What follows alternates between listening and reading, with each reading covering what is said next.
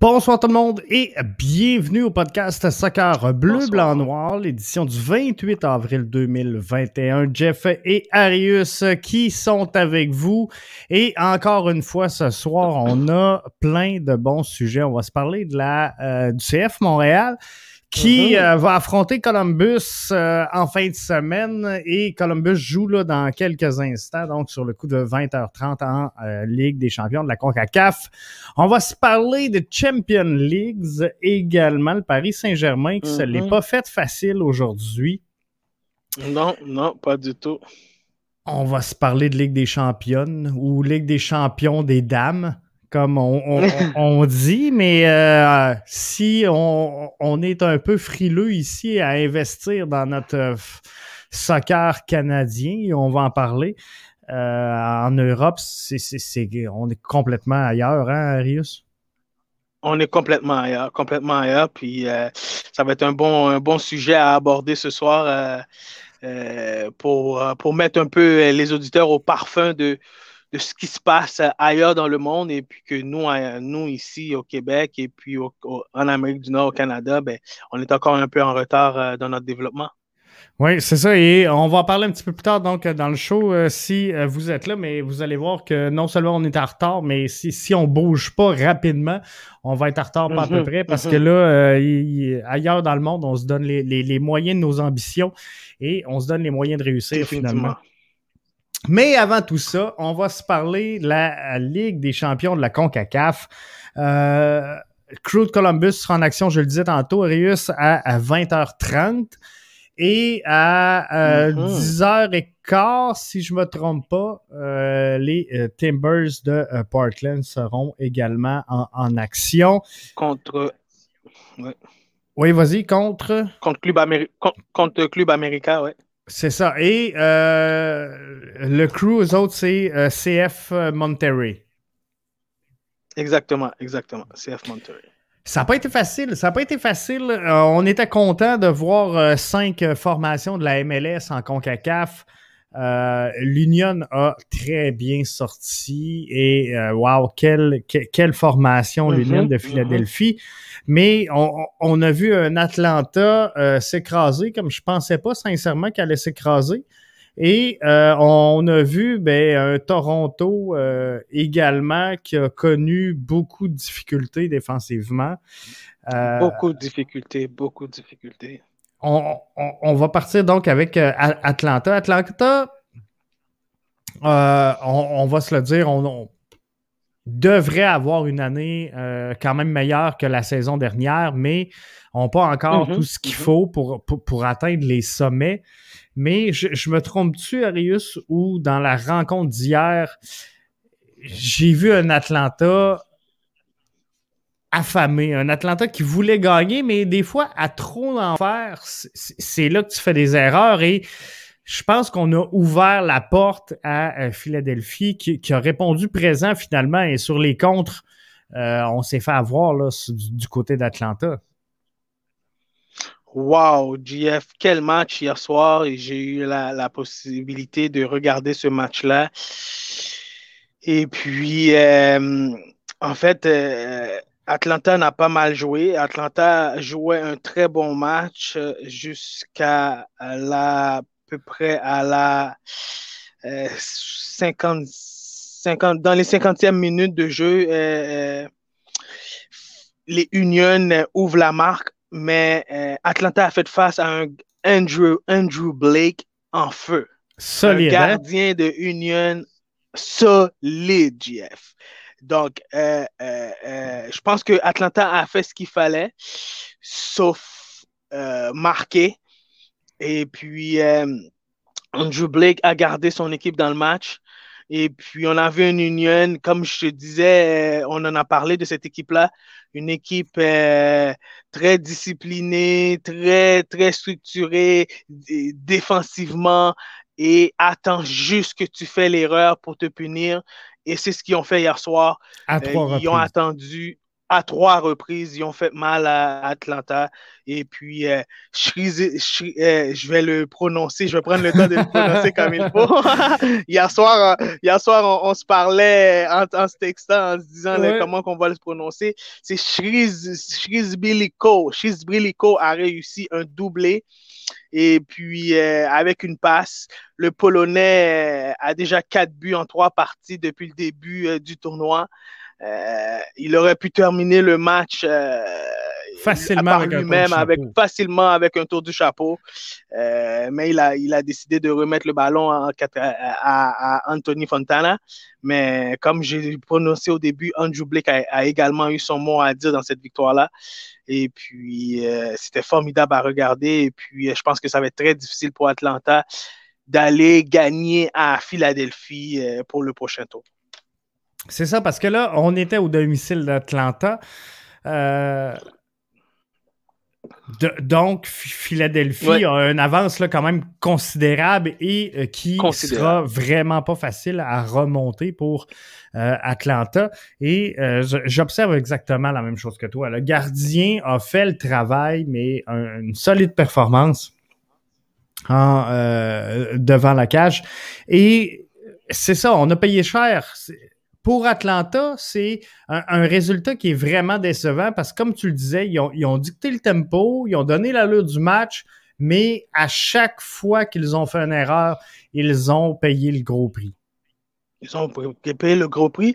Puis aussi, je pense que. Euh, euh, mais Atlanta, ça m'a étonné un peu aussi euh, de, la façon qu'ils se sont comportés un peu là-dessus, euh, parce que euh, c'est une équipe championne quand même dans les dernières années. Mais la CONCACAF, c'est tout à fait autre chose.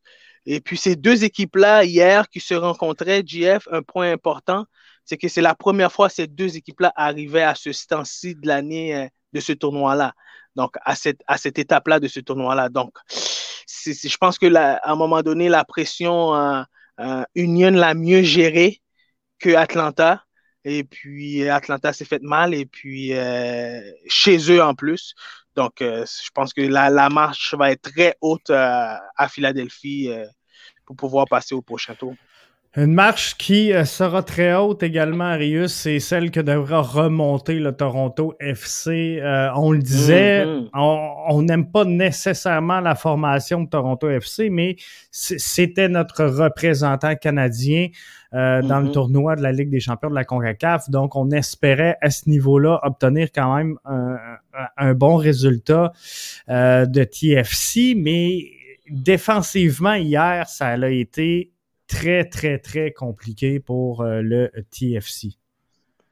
Très compliqué. Et puis, euh, ça m'a étonné de voir l'alignement partant, de voir euh, Osorio, Altidor, malgré qu'ils n'ont pas eu, qui n'ont pas débuté la saison en, très bonne forme puis qu'ils étaient blessés. Ils, ont joué quelques minutes à la fin du dernier match MLS. Donc, peut-être 20 faudrait que Une vingtaine de minutes, une vingtaine de minutes, une vingtaine de minutes, exactement, exactement. Fait, qu'on savait qu'ils n'étaient pas au sommet.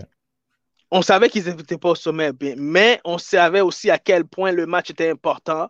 Euh, en plus, c'était en Floride, d'aller chercher cette victoire-là et puis de garder l'avantage du terrain. Puis là, l'avantage euh, pour le deuxième match. Mais malheureusement, on a vu euh, un Toronto FC très euh, chancelant.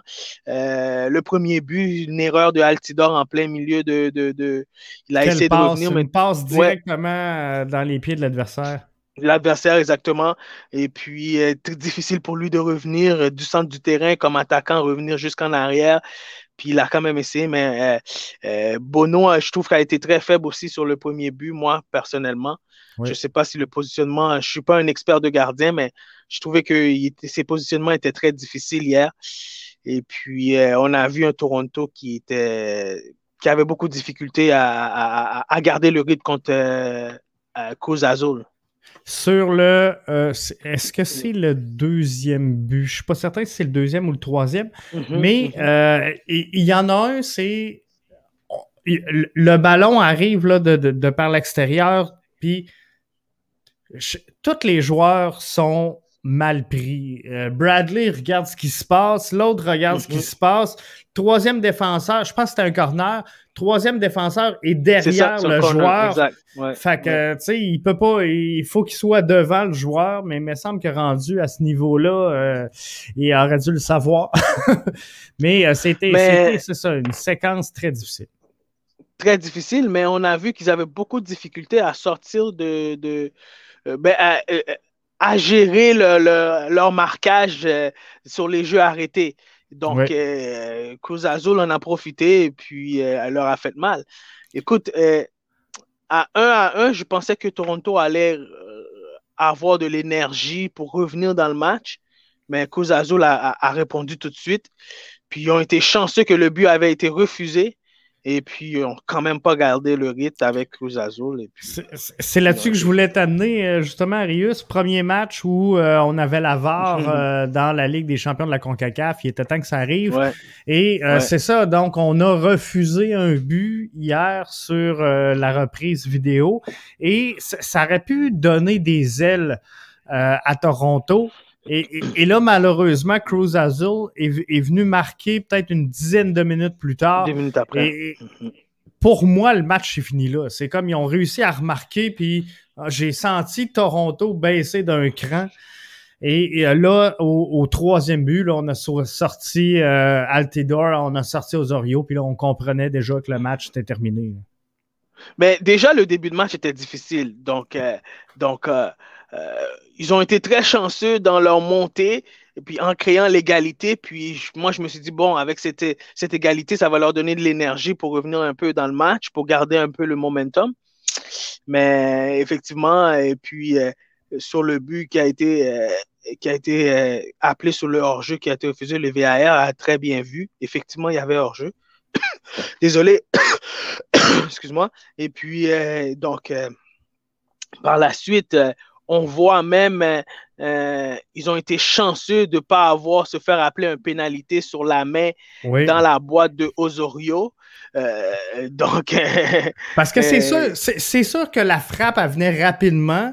Rapidement. tu sais, le règlement, il n'est pas clair. Il faut que le bras soit sur le long du corps, ou en tout cas. Mm-hmm. mais, mais clairement, bon, c'est un geste, je vais appeler ça un geste réflexe de protection, mais. Définitivement on dirige quand même du côté de Zorio, là, on dirige le ballon parce que euh, en, se tournant puis en baissant finalement ses appuis euh, avec ses bras, là, le ballon a complètement changé de trajectoire. Donc, à ce niveau-là, moi, je pense qu'il aurait dû y avoir un, un penalty décerné.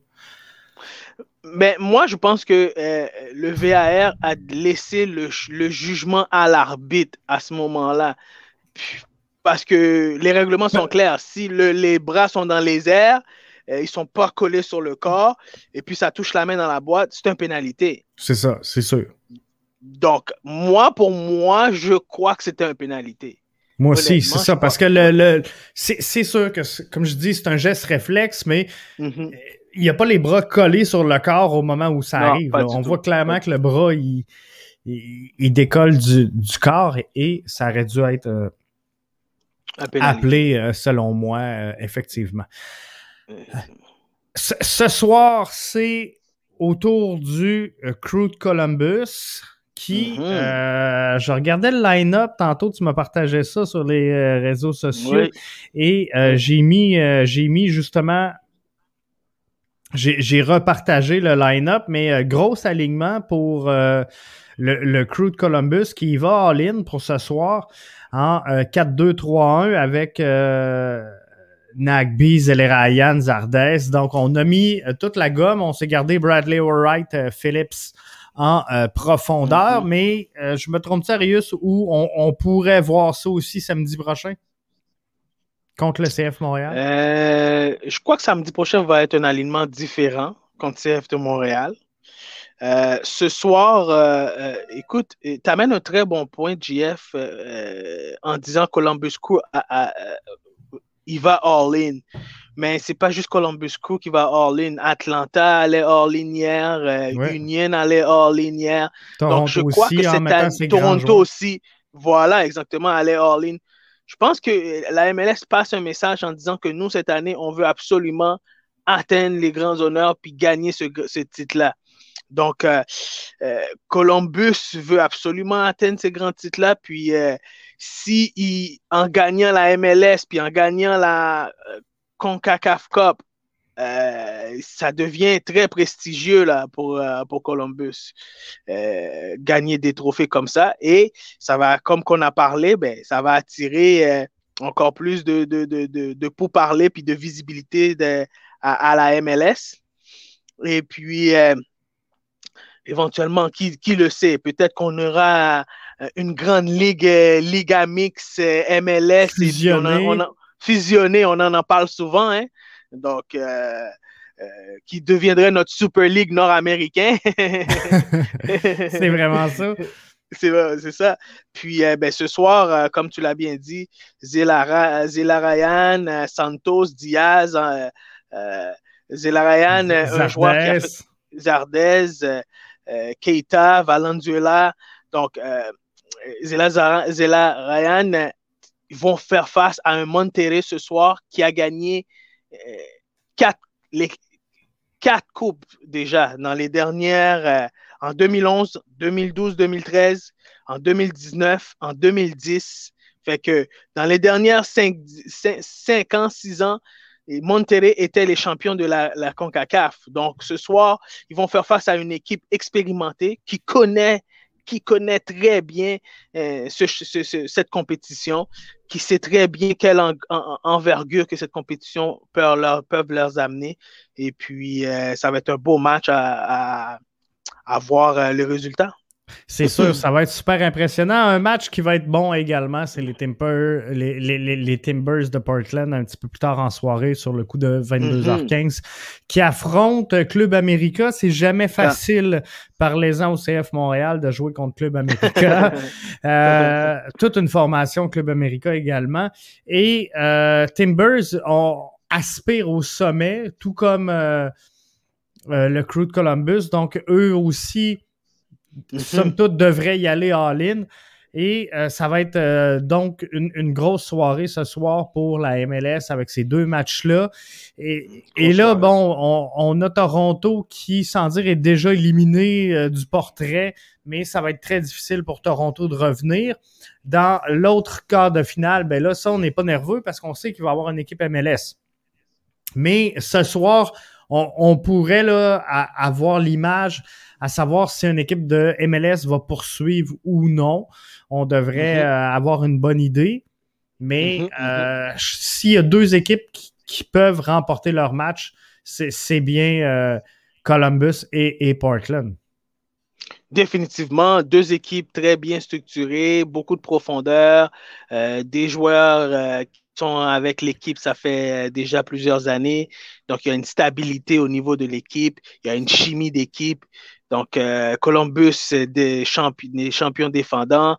Euh, Timbers euh, était les meilleurs, est considéré comme les meilleures équipes dans l'Ouest. Donc, ils ont toutes les effectives pour pouvoir aller chercher une première victoire puis avoir l'avantage du terrain, comme je parle. Comment c'est important le premier match d'un aller-retour? C'est vraiment ça. C'est là que tu dictes le ton. On va euh, se parler euh, également du euh, CF Montréal, bien sûr. On va poursuivre mm-hmm. donc à partir de maintenant avec nos membres premium. je vous invite à visiter le www.bbnmedia.com pour la suite donc de l'émission. Et CF Montréal donc affronte le Crew de Columbus samedi va jouer également, juste une petite aparté, va jouer la semaine prochaine, si je me trompe pas, contre Atlanta dans un stade qui devrait être rempli. Ça sera probablement là, un, des euh, premiers stades qui euh, réussira à se faire remplir d'ici la fin de la, euh, depuis le début de la saison. Mais on, devrait être pas mal plein du côté de Atlanta pour recevoir la visite du CF Montréal. Ça, c'est le 15 mai. Le, 15 mai, donc c'est pas, pas l'autre semaine, c'est l'autre après. C'est l'autre après, exactement, exactement. Le 15 mai prochain, effectivement, euh, l'Impact devrait faire face à un Atlanta stade rempli. Donc, euh, ça va être le fun pour, euh, pour le spectacle. si on, le, on, peut le voir dans ce sens-là. Et puis en même temps, ben, ça va être le fun pour les joueurs aussi. Je pense que tout le monde joue pour cette, ce genre d'émotion-là. Et puis, euh, écoute, ça va être le fun pour le, beau sport et puis euh, le retour des fans euh, dans les estrades. C'est sûr. En fin de semaine, Arius, Wilfrid devra prendre une décision face au, Crew de mm, Columbus. Moi, je pense qu'on va voir sensiblement pareil. dans le sens qu'on on devrait voir un 4-2-3-1 du côté du Crew de Columbus. C'est pas mal leur signature. Euh, même si jouent avec un petit peu moins de profondeur, euh, parce que là, on va peut-être bien prendre la mhm. décision du côté de Columbus de reposer des joueurs samedi.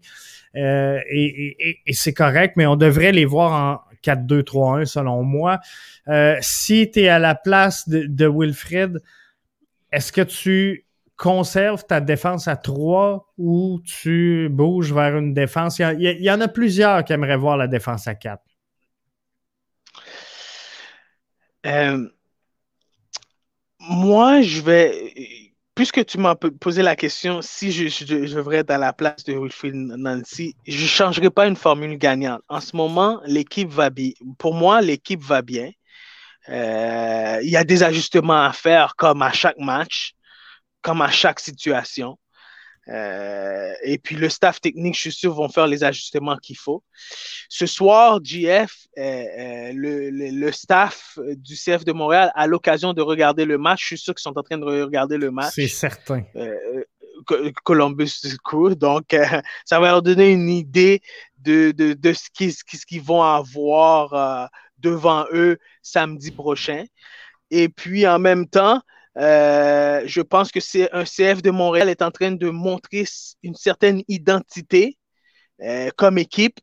Et puis, euh, est-ce que je vais m'ajuster parce que c'est Columbus Crew? Puis est-ce que c'est. La saison est jeune.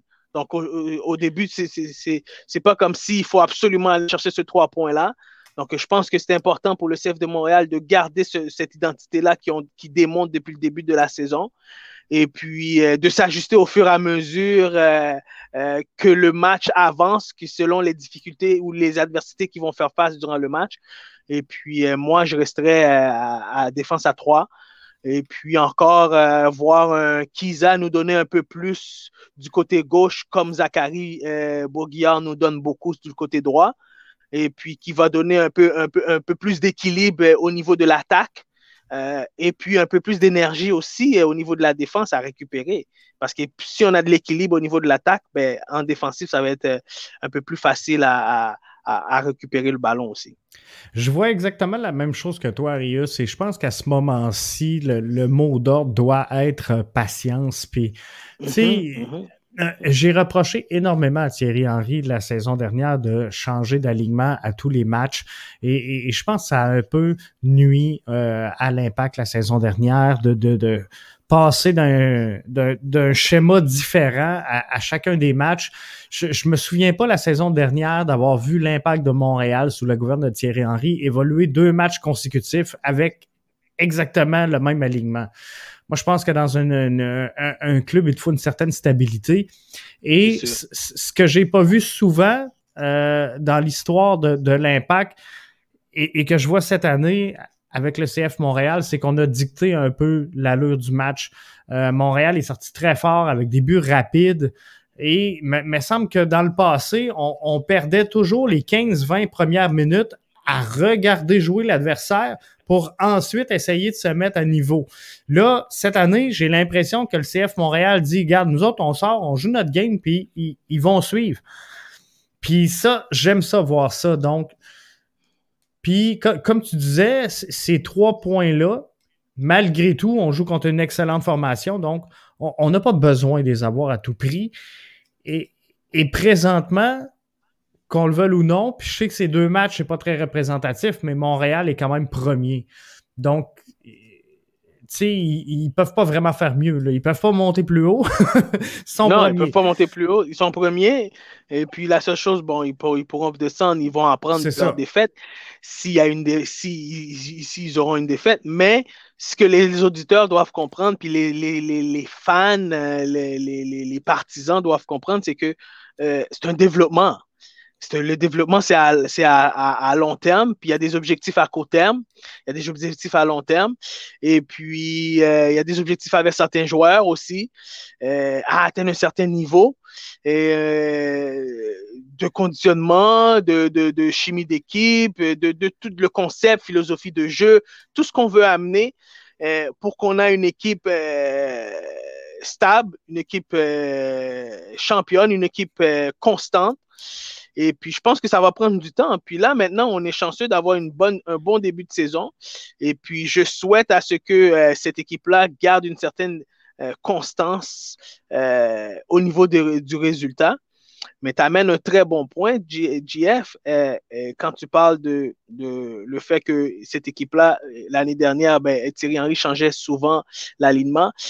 Malheureusement, des fois, l'entraîneur se trouve dans des situations c'est que euh, bon, je sais qu'ils étaient dans la bulle, il y avait souvent des blessures. Ouais, c'est ça. S'il y, avait des ajustements des... fois que tu n'as pas le choix, là, parce que tu composes, pas le choix. tu dois composer ton 11 avec ton, ton, effectif.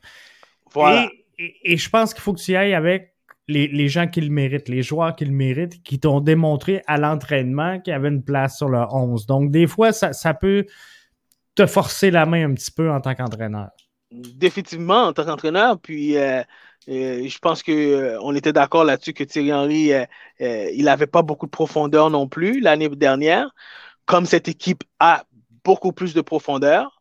Et je pense qu'on l'a dit au début de l'année que Wilfried Nancy a les effectifs, je pense, pour travailler et pour aller chercher des résultats. Et puis jusqu'à présent, il va chercher des bons résultats. Et euh, moi, ce que j'ai vu depuis le début de l'année, je vois que c'est une équipe qui, euh, qui, a une identité euh, très spécifique au niveau de la récupération du ballon et puis contre-attaquer très rapide à certains niveaux du terrain. Et à certains moments, j'ai vu une équipe qui était capable aussi de conserver le ballon. Hein? et des fois, ça dépend où aussi. Et à certains moments, j'ai vu que c'était une équipe aussi qui avait de la difficulté euh, dans sa conservation de ballon quand il était dans son tiers offensive, de trouver la dernière passe ou la dernière action pour aller au but. Donc, depuis le début de l'année, si on remarque très bien, euh, sur les six buts marqués par euh, le CF de Montréal, il y en a au moins quatre qui sont en contre-attaque. Oui. Facile, facilement. Euh, facile, facilement, 4.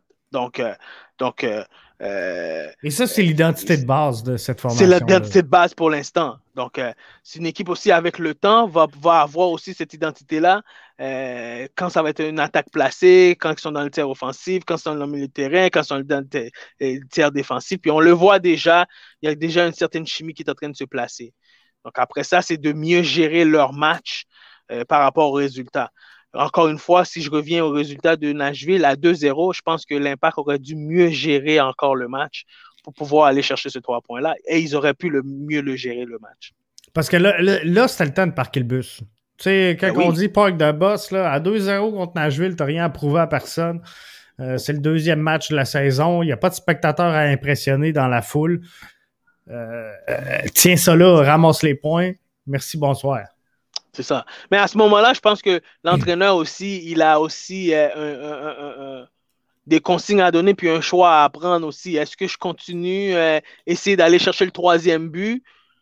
comme tu l'as dit, Kyoto a eu l'occasion les jambes, pour casser les jambes ou bien est-ce que je parque le boss puis je continue, je laisse Nashville continuer à mettre la pression qu'il mettait aussi à la fin de la première demi?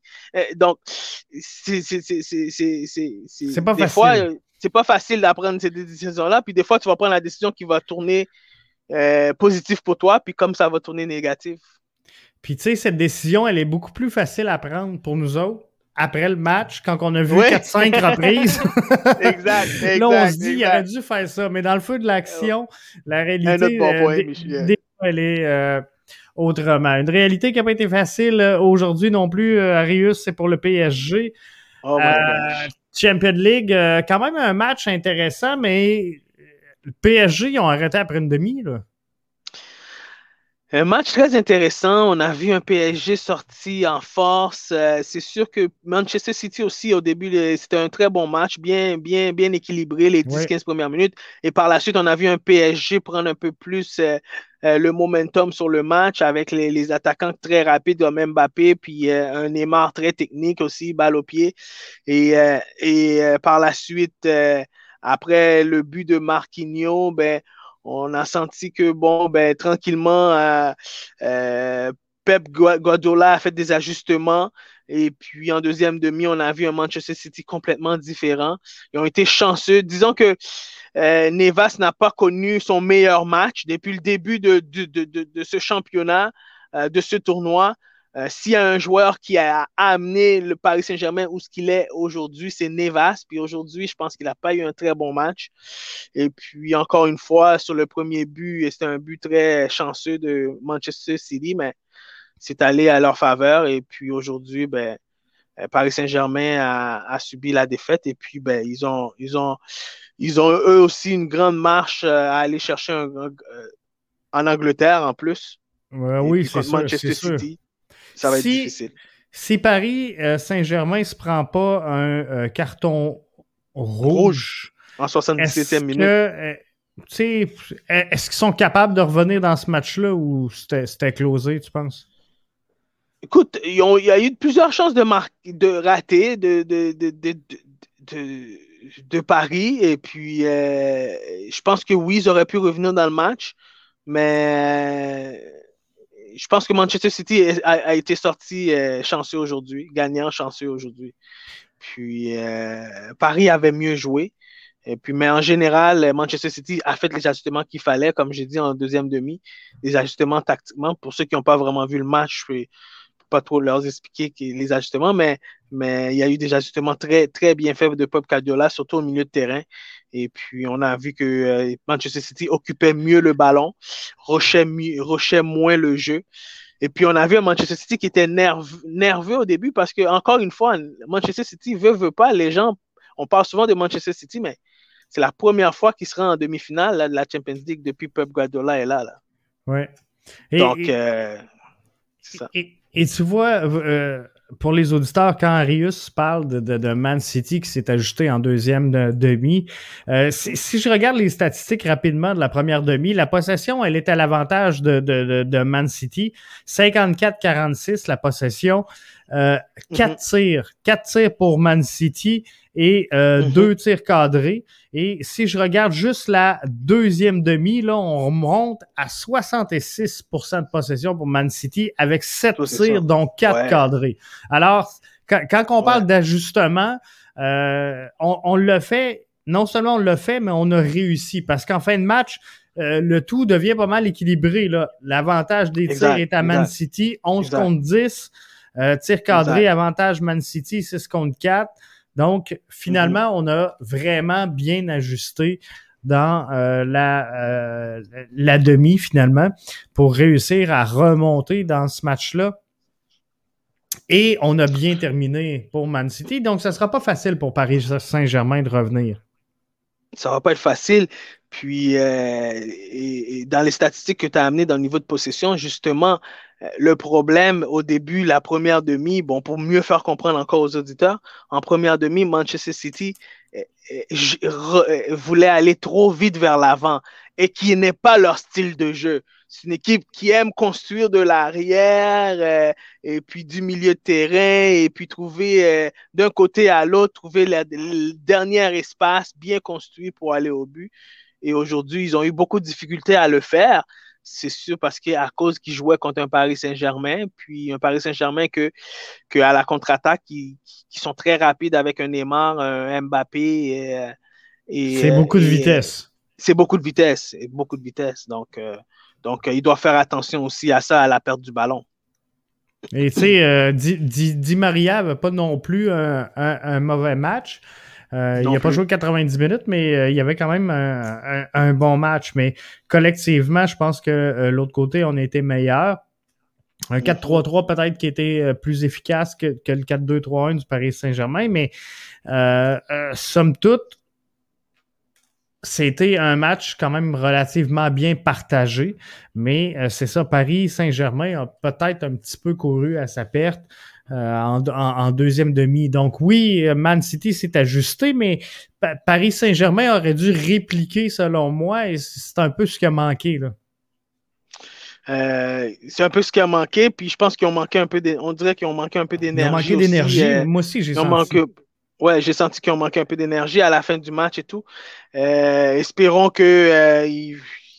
Euh, écoute, c'est une équipe qui peut surprendre. Euh, Champions League, c'est un, tournoi très bizarre, des fois. et puis, c'est une équipe qui peut aller en Angleterre et puis qui peut gagner le match 3 à 2, comme qui peut la gagner, comme qu'ils ont fait à, Bayern. À, Bayern, exactement. Ils sont allés en Allemagne puis le gagner. Donc, c'est une équipe qui peut surprendre. Euh, une bonne journée de Mbappé, une bonne journée de Neymar, euh, ça peut finir 4 euh, à 2, 4 à 1. Quand il décide de prendre les choses en main, là, tout est possible. Tout, est, possible. Tout est possible. Tout est possible. Chose qui est possible également, c'est le développement du soccer féminin et c'est le, prochain sujet donc du show ce soir. Mm-hmm. Tu m'as envoyé des informations que je trouve quand même relativement très pertinentes que je voulais partager avec tout ça sur euh, principalement bon et Evelyne vient puis je, vais te laisser en parler mais qui veut devenir un peu la la porte-étendard du mouvement du soccer, l'image, la voix en tout cas une sorte de mentor finalement pour les, jeunes filles qui, qui veulent se développer. Et je, je regardais l'info que tu me transmettais Arius puis la réalité, c'est que présentement au Canada, puis corrige-moi si je me trompe, on a zéro équipe professionnelle. Zéro. Et on a seulement, malgré tout le talent qu'on a, deux Québécoises qui évoluent en NWSL, qui est la, ligue principalement où évolue euh, justement Evelyne Vien. Et aujourd'hui, en tout cas, l'info que tu m'as partagée, je l'ai vu mm-hmm. aujourd'hui, euh, l'UEFA qui, qui injecte 24 millions d'euros. Vous avez bien compris, là, c'est pas une erreur. 24 millions d'euros dans son soccer féminin pour la mm-hmm. Ligue des champions des dames. Donc, je l'ai appelé la Ligue des championnes.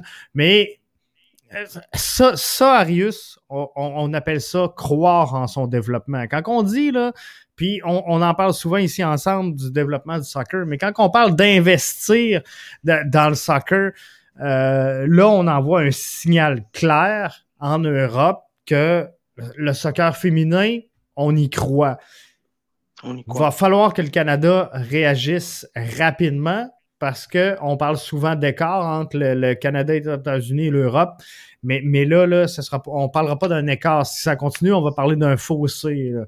Euh, entre les deux nations. Donc, faudra réagir du côté et de Soccer Québec et de la fédération euh, pour encourager finalement euh, la représentation, je vais le dire comme ça, du soccer féminin.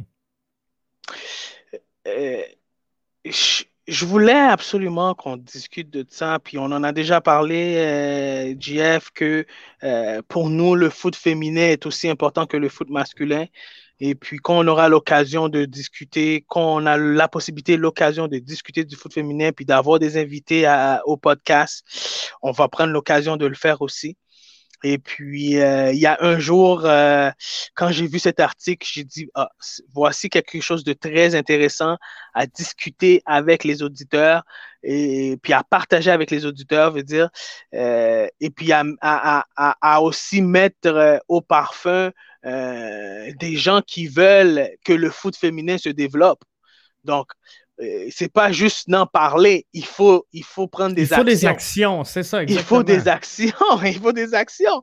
Donc, parlant des actions, ben, l'UFA, euh, en injectant 24 millions d'euros au club de football féminin, ben, c'est 23% plus de cette somme, c'est quatre fois plus. Quatre fois ce qu'ils mettaient, ouais ce qui m'était d'avant? Donc maintenant, ce qui vient de ce qui vient d'être possible pour des jeunes joueurs, c'est d'y croire que hey, je peux faire une carrière, moi, dans le foot. comme, comme, comme, euh, comme, comme Neymar, comme Mbappé. Comme Neymar, comme... et comme Mbappé, exactement. Donc, euh, aujourd'hui, une Evelyne vient qui n'a jamais pensé jouer au foot. Et puis, en le temps de six mois, sa vie a complètement changé après son université. Euh, partir aux États-Unis et puis aller en être prêté à Paris, euh, Paris Saint-Germain et puis euh, et puis avoir du succès. Puis aujourd'hui d'être sur l'équipe nationale et puis d'être une des deux Québécoises qui représentent la province dans cette ligue professionnelle, c'est tout un exploit pour cette jeune fille et qui n'a même pas, qui est très important, puisque j'ai bien lu dans l'article qui était très intéressant, qui n'a même pas euh, voulu aller euh, au programme des équipes du Québec. C'est ça. Evelyne n'a pas participé aux équipes Québec et équipes Canada. Je, pense qu'elle n'est elle, n'est pas passée non plus par le CNHP, je crois. Je, ne suis pas certain, là, mais euh, donc, c'est vraiment parce que euh, elle, est, euh, elle est allée, elle s'est développée pas mal au collégial, si euh, je me trompe pas. Collégial, ben, oui, au collégial. Puis après, par la suite, elle a expliqué son histoire un peu, c'est que il y a un entraîneur qui est venu durant un match, puis ça, c'est quelque chose que je dis toujours à mes jeunes, jeunes joueurs et joueurs. Je dis, vous savez jamais qui vous regarde dans les estrades. Et c'était même pas pour elle qu'on était venu euh, venu euh, euh, faire le, le recrutement, c'était pour une autre joueuse. Donc, on a vu, on a, on a vu Evelyne Vien cette journée-là, et puis on l'a, c'est la seule offre qu'elle a eue pour aller, et elle a accepté. Puis aujourd'hui, voici Evelyne Vien. Donc, euh, Evelyne Vien, elle avait refusé d'aller au programme des équipes du Québec, qui fait que je pense pas qu'elle a passé dans le programme de CNHP. Et puis, et et euh, quand elle a expliqué un peu dans son article aussi, dans son interview, elle a expliqué un peu aussi, je pense que ça, ça a nuit un peu euh, beaucoup euh, pendant son développement parce que pendant son développement, elle était une des meilleures compteurs dans l'université aux États-Unis. Mais elle n'était jamais appelée aux, équipes nationales, elle n'était jamais appelée. Donc, elle voyait les joueurs qui étaient sélectionnés puis qu'elle avait déjà joué contre. Elle trouvait que c'était frustrant, mais elle continuait quand même à travailler. Moi, je trouvais que c'était une histoire superbe. C'est une belle histoire, C'est une belle histoire. Et puis, euh, c'est encore un exemple de, de, de ne jamais de si, à ton rêve, de ne jamais laisser quelqu'un d'abattre ton rêve si tu y crois un jour. Tu. Et puis, euh, mais elle, elle jouait pour le plaisir. Encore une fois, on a eu Ali, euh, on a eu Ali euh, au podcast qui nous a dit que lui aussi jouait pour le plaisir. Mais beaucoup de grands, moi aussi, quand j'étais jeune, je jouais pour le plaisir. Puis donc, éventuellement, cette plaisir-là est devenu une passion énorme qui fait que on donnait, on donnait toute notre énergie à vouloir être le meilleur sur le terrain. on n'était jamais assez content. Donc, on a, je vois encore ça dans une athlète comme Evelyne Vien qui dit, mais moi, c'était jamais assez pour moi euh, de marquer un but ou deux buts. C'était toujours, elle voulait toujours marquer plus, le plus de buts possible. Donc, aujourd'hui, on voit une Evelyne Vien euh, qui, qui, veut être une, une porte-parole pour les jeunes filles euh, au Québec et puis, elle veut inspirer les jeunes joueuses euh, de participer au développement du football féminin. Et puis, euh, puis je trouve que c'est une histoire vraiment inspirante. Puis pour ceux qui, euh, qui, qui, qui, aimeraient un peu faire une, des recherches, mais je pense que ça va être super. Puis quand on parlait de références, encore une fois, JF, ça, c'est des références.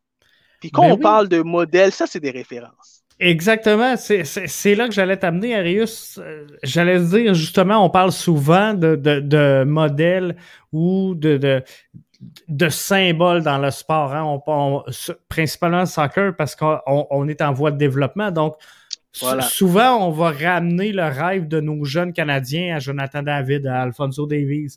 Euh, exact. Mais chez les filles, on, on avait plus ou moins présentement. Donc là, on a une porte-étendard et, et, non seulement on en a une, mais on, en a une qui veut jouer ce rôle-là.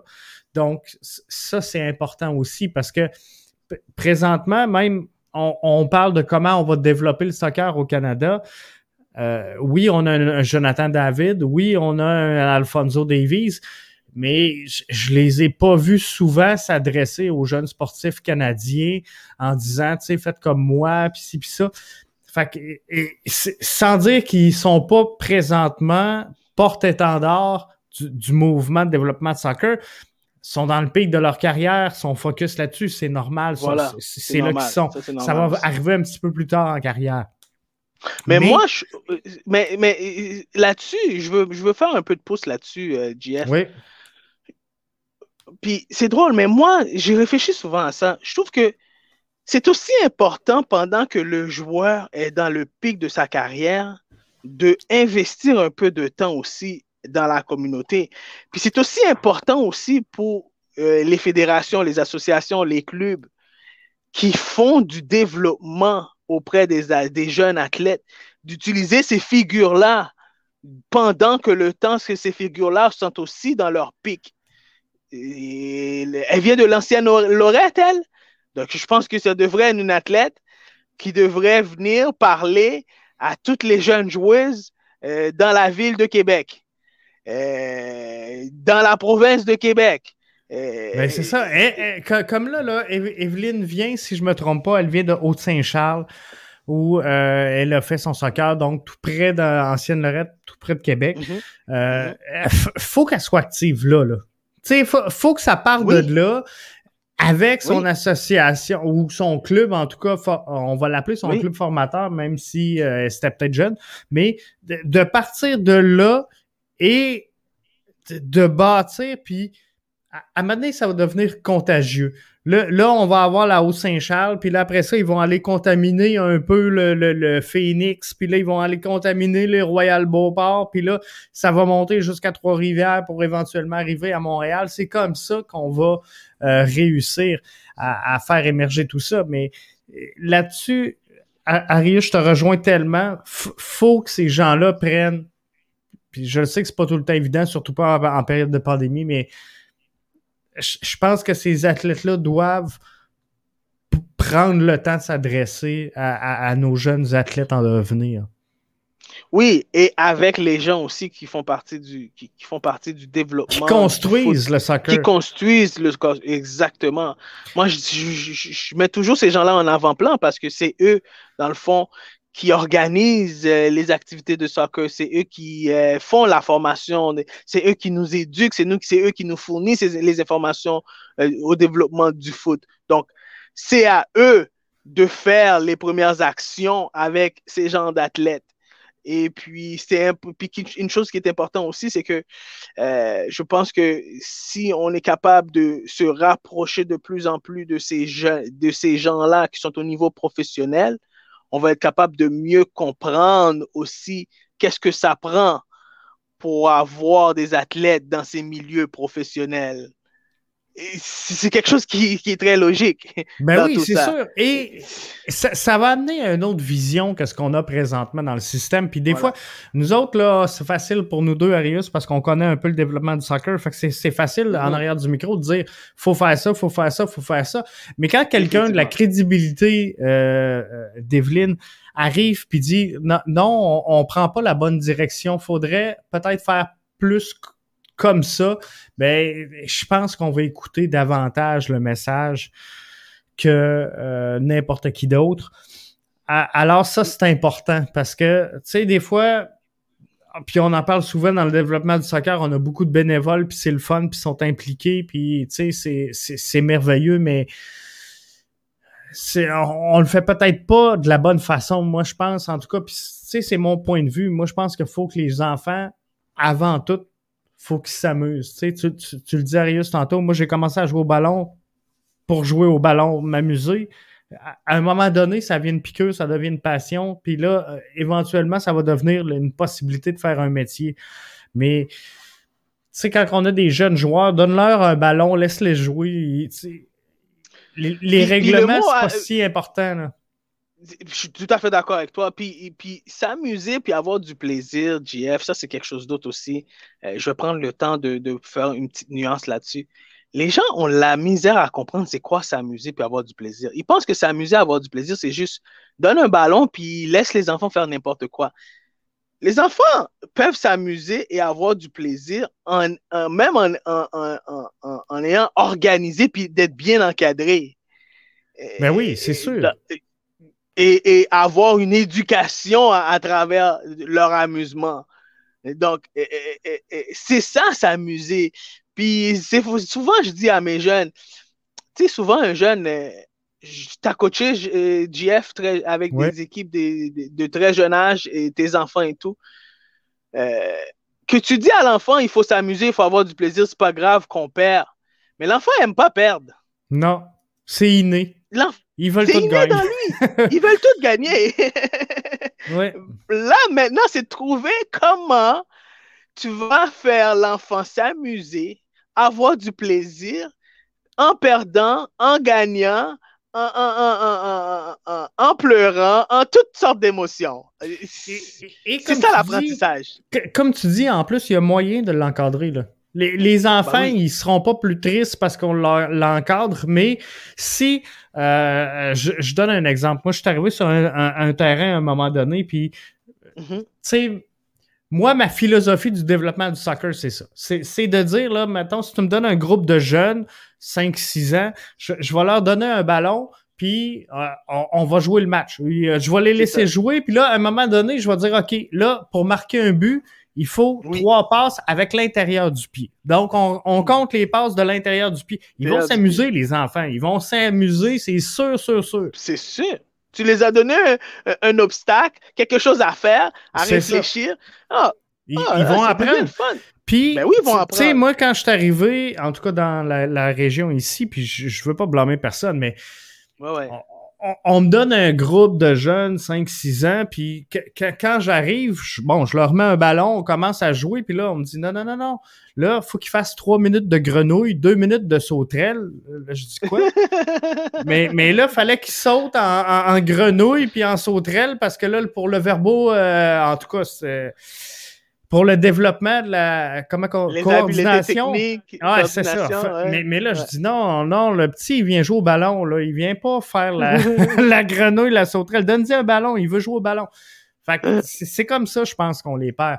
Mais je, comprends ce qu'il y a derrière tout ça, mais à, 5, 6, 7, 8 ans, là, ils vont se développer. Donne-leur un ballon, laisse-les courir. Mais c'est ça, encore là, euh, laissez-les jouer, laissez jouer. Euh, si on veut marquer un but, on fait une frappe avec les lacets. Si c'est pas avec les lacets, le but est pas bon. sais, ils vont s'amuser mm-hmm. autant, mais ils vont faire mm-hmm. attention, puis tranquillement, pas vite, ben, euh, ils vont prendre des notions de base, puis à un moment donné, en vieillissant, ben là, il y en a qui vont se démarquer, qui vont sortir du lot, qui vont avoir peut-être un instinct inné plus élevé. C'est ces gens-là qui vont se développer, qui, vont s'en aller du côté compétitif.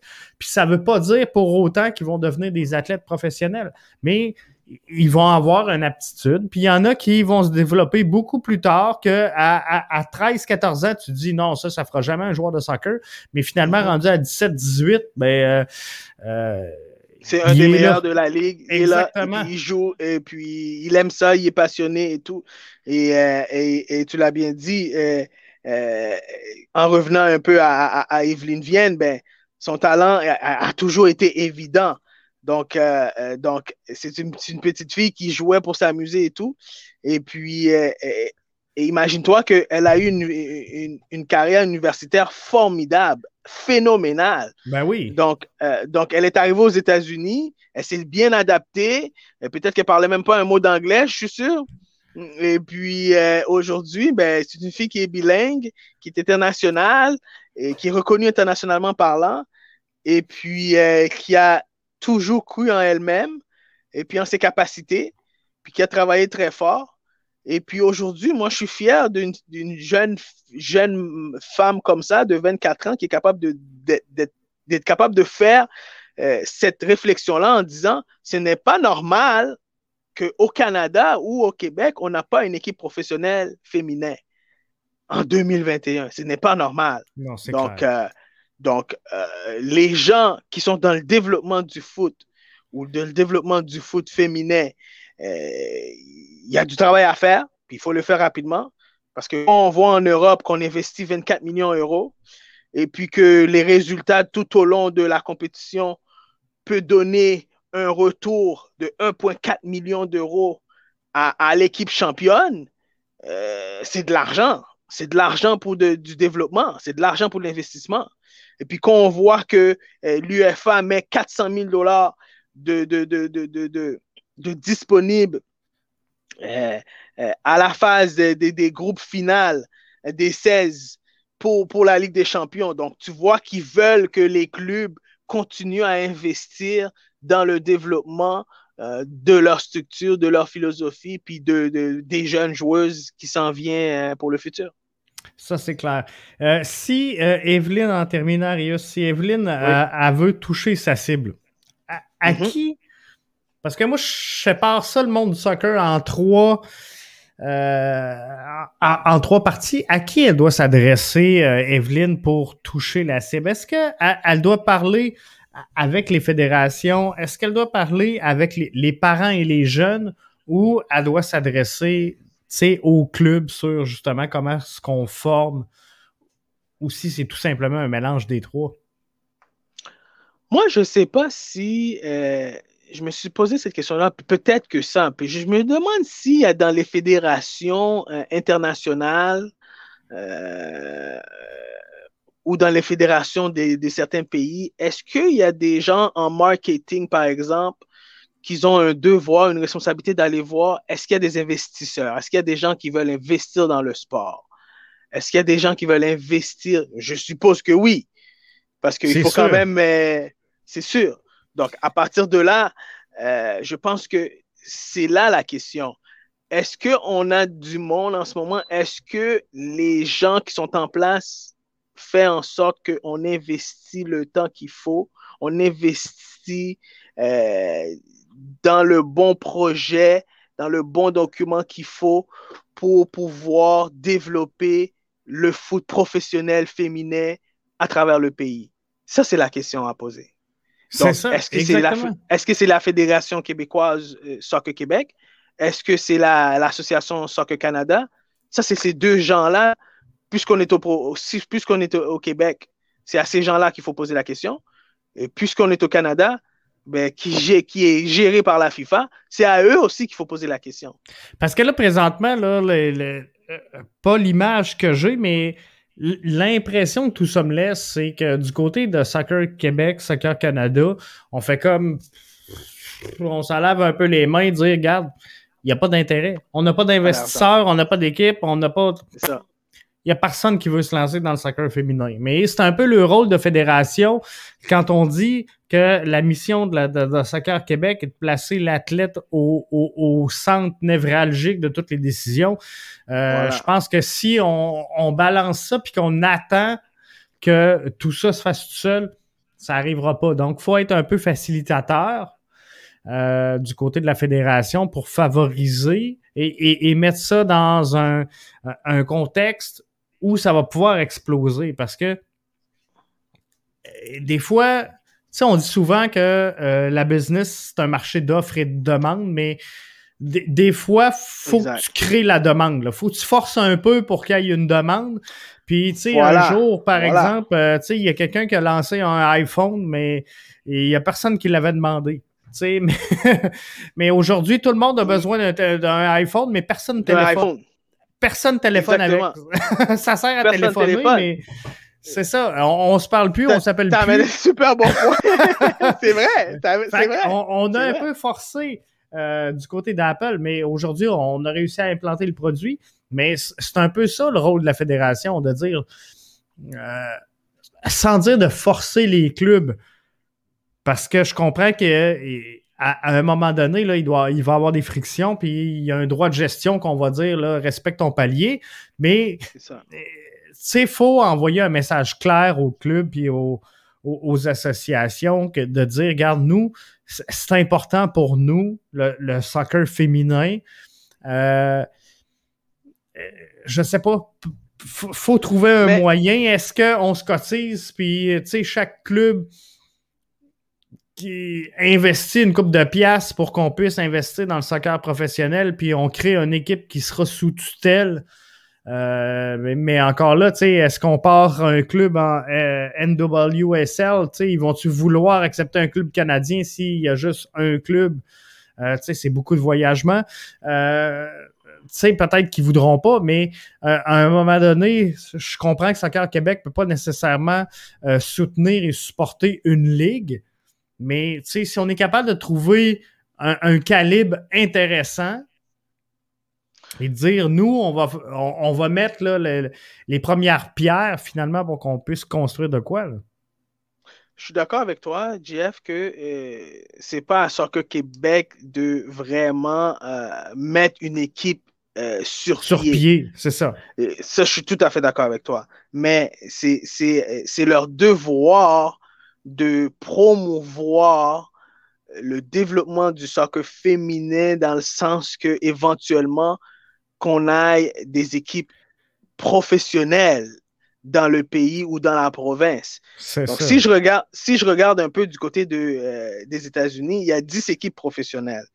Mais Orlando Pride, je pense qu'ils appartiennent à, Orlando, euh, qui est dans la MLS. Houston Dash, euh, je pense que c'est la même chose. Après ça, on voit Olympique Lyonnais qui investit aussi euh, dans une équipe des, filles. Et ensuite, on voit un Chicago qui investit aussi, donc dans une équipe. Donc, est-ce que euh, éventuellement on pourrait avoir, un, je sais pas moi, un CF de Montréal féminin? Est-ce que je pourrais avoir euh, euh, C'est juste une l'idée est lancée comme ça. Moi, je pense que le meilleur atout qu'on a présentement pour voir éventuellement une équipe, c'est Atlético Ottawa. sais, parce que en Europe, le soccer féminin est bon, c'est un lien direct avec Atlético.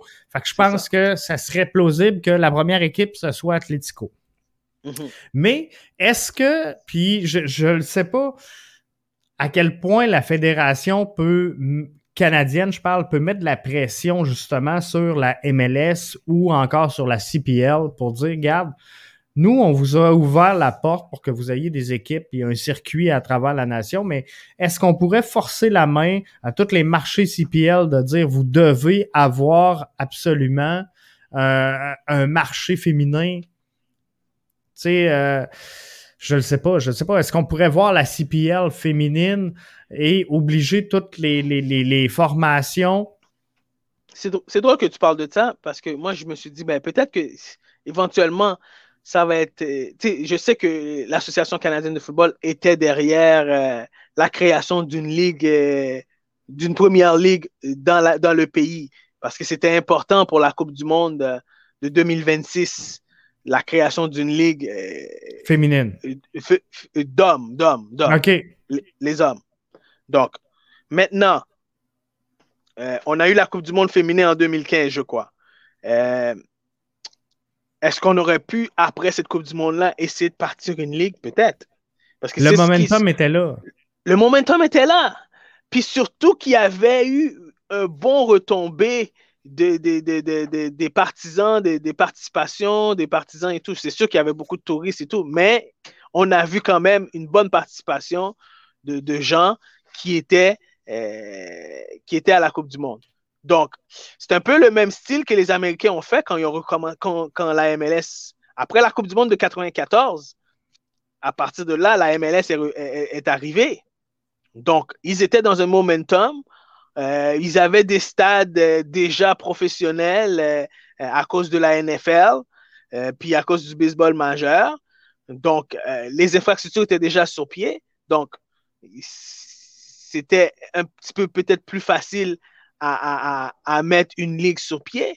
Mais je pense que ce n'est pas une question d'infrastructure qui nous manque au Canada pour mettre une ligue féminine sur pied. Là. Je pense que c'est vraiment des investisseurs qui nous manquent. C'est ça, c'est de la volonté la volonté, puis des gens derrière tout, le projet pour pouvoir euh, éventuellement avoir une ligue euh, qui, va avoir de la une ligue, une ligue féminine qui va avoir de l'allure. Je pense que oui. Fait qu'on va suivre le dossier. Ça, c'est sûr, c'est sûr qu'on va suivre tout ça. Et euh, on va espérer que ça va évoluer dans le bon sens. Super. Je vais essayer juste en terminant de faire. Avant de terminer, je, je voulais dire c'était 1-0 pour Monterrey.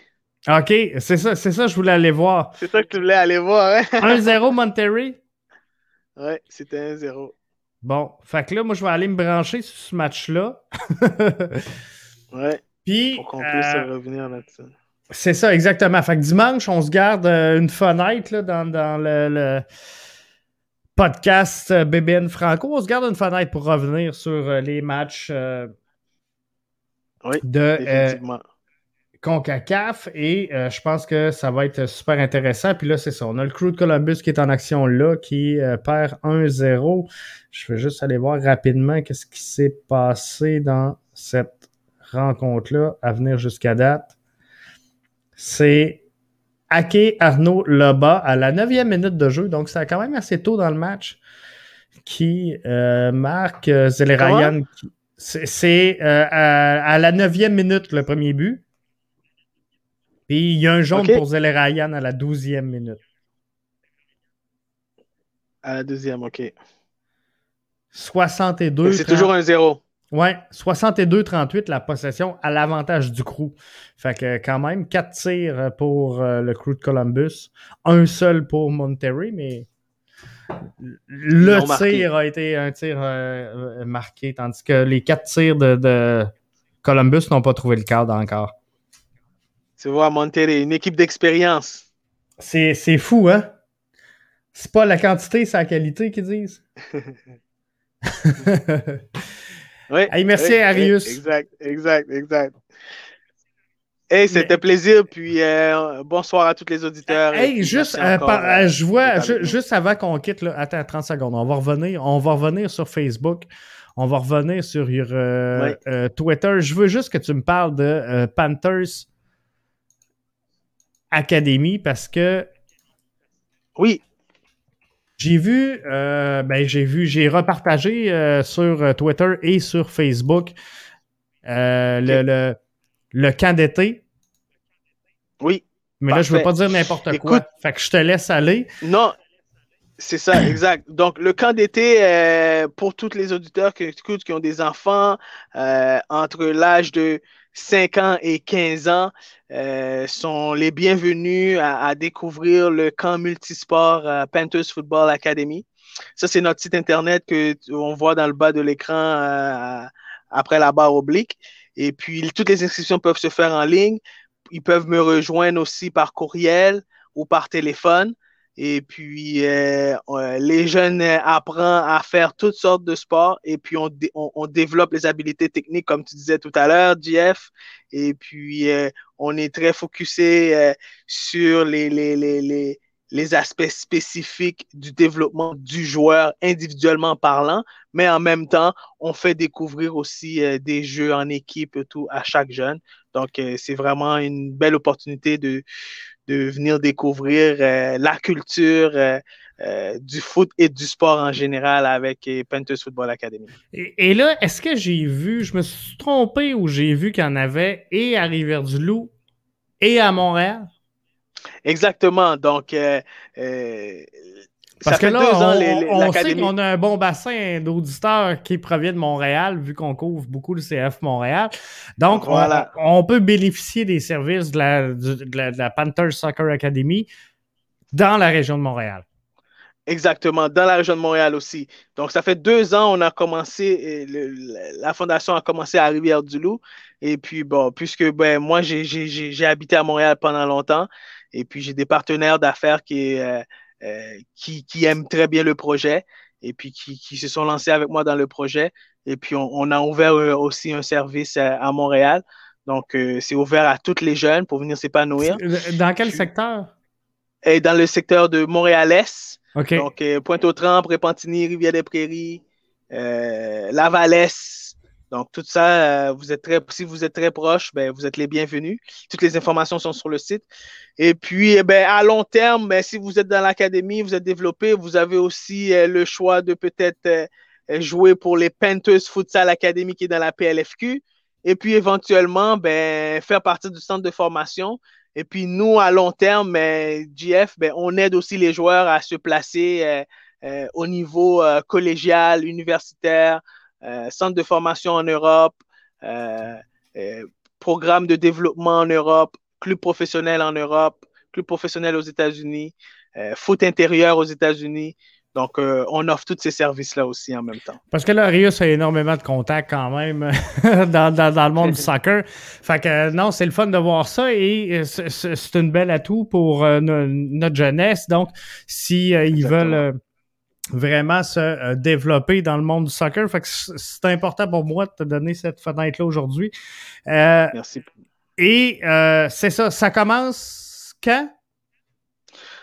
dès que les vacances arrivent, euh, donc la, à, la, fin de l'année scolaire, dans le fond. À, la fin de l'année scolaire. Donc, le, ça commence le 28 juin euh, prochain. 2020. Euh, donc, toutes les informations, comme je vous dis, sont sur le site Internet.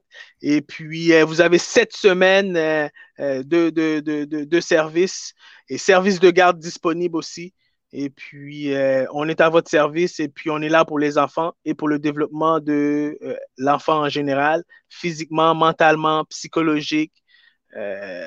Euh, donc, vous allez être, vous allez être, vous allez avoir un service garanti. A1, je vous le garantis. A1, A1, A1, A1. hey, merci Arius. On se retrouve merci dimanche. C'est bon? Parfait. Bonne soirée à tous. Bye bye. bonne soirée.